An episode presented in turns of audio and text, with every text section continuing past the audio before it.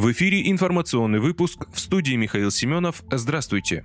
Справедливая Россия за правду внесла в Госдуму законопроект о выплате пособия к 1 сентября. Председатель партии Сергей Миронов предлагает ввести ежегодную выплату для семей, чьи дети обучаются в школах, а также на очной форме средних специальных и высших учебных заведений. Законопроект с таким предложением сегодня внесен на рассмотрение Государственной Думы. Для всех школьников предлагаем установить ежегодную выплату в размере 21 тысячи рублей. Для малоимущих семей она должна быть больше, ее нужно увеличить до 34 4 тысяч рублей, прокомментировал политик. По нашему мнению, выплачивать средства нужно не только школьникам. Пособия должны получать студенты колледжей, техникумов и вузов, обучающиеся на очной форме обучения и признанные малоимущими. Для них предлагаем установить выплату в размере 23 тысяч рублей, добавил парламентарий. Считаю, что введение нового ежегодного пособия для поддержки российских семей с детьми наряду с другими выплатами, которые предлагает «Справедливая Россия за правду», также позволит переломить негативную тенденцию снижения рождаемости в стране, заключил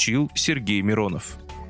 Аксенов сообщил о пострадавших из-за детонации боеприпасов в Крыму. Из-за детонации боеприпасов в Джанкойском районе Крыма получили ранения два мирных жителя. О пострадавших среди гражданского населения рассказал глава полуострова Сергей Аксенов. По его словам, их жизни ничего не угрожает. Аксенов также отметил, что детонация продолжается. На месте работают силы МЧС, Минобороны России, Росгвардии, а также экстренные службы. Идет эвакуация жителей. Для обеспечения безопасности людей выводят за 5 километров километровую зону, добавил он. Детонация боеприпасов на полуострове произошла в Джанкойском районе утром во вторник 16 августа. Около 2000 жителей близлежащего села эвакуировали.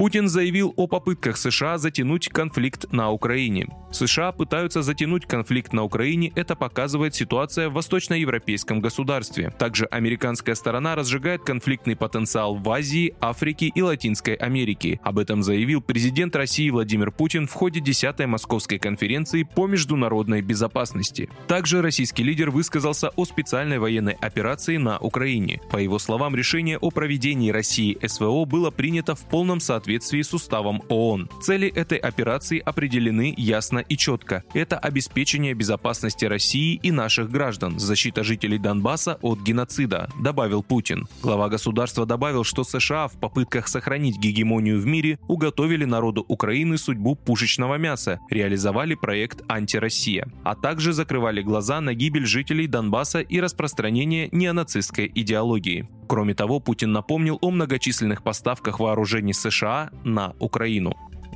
Росавиация продлила ограничения на полеты на юг России. Росавиация вновь продлила ограничения на полеты в 11 аэропортов юга и центральной части России. Речь идет об аэропортах Анапы, Белгорода, Брянска, Воронежа, Геленджика, Краснодара, Курска, Липецка, Ростова-на-Дону, Симферополя и Элисты. Полеты туда ограничены до 23 августа. Вы слушали информационный выпуск. Оставайтесь на справедливом радио.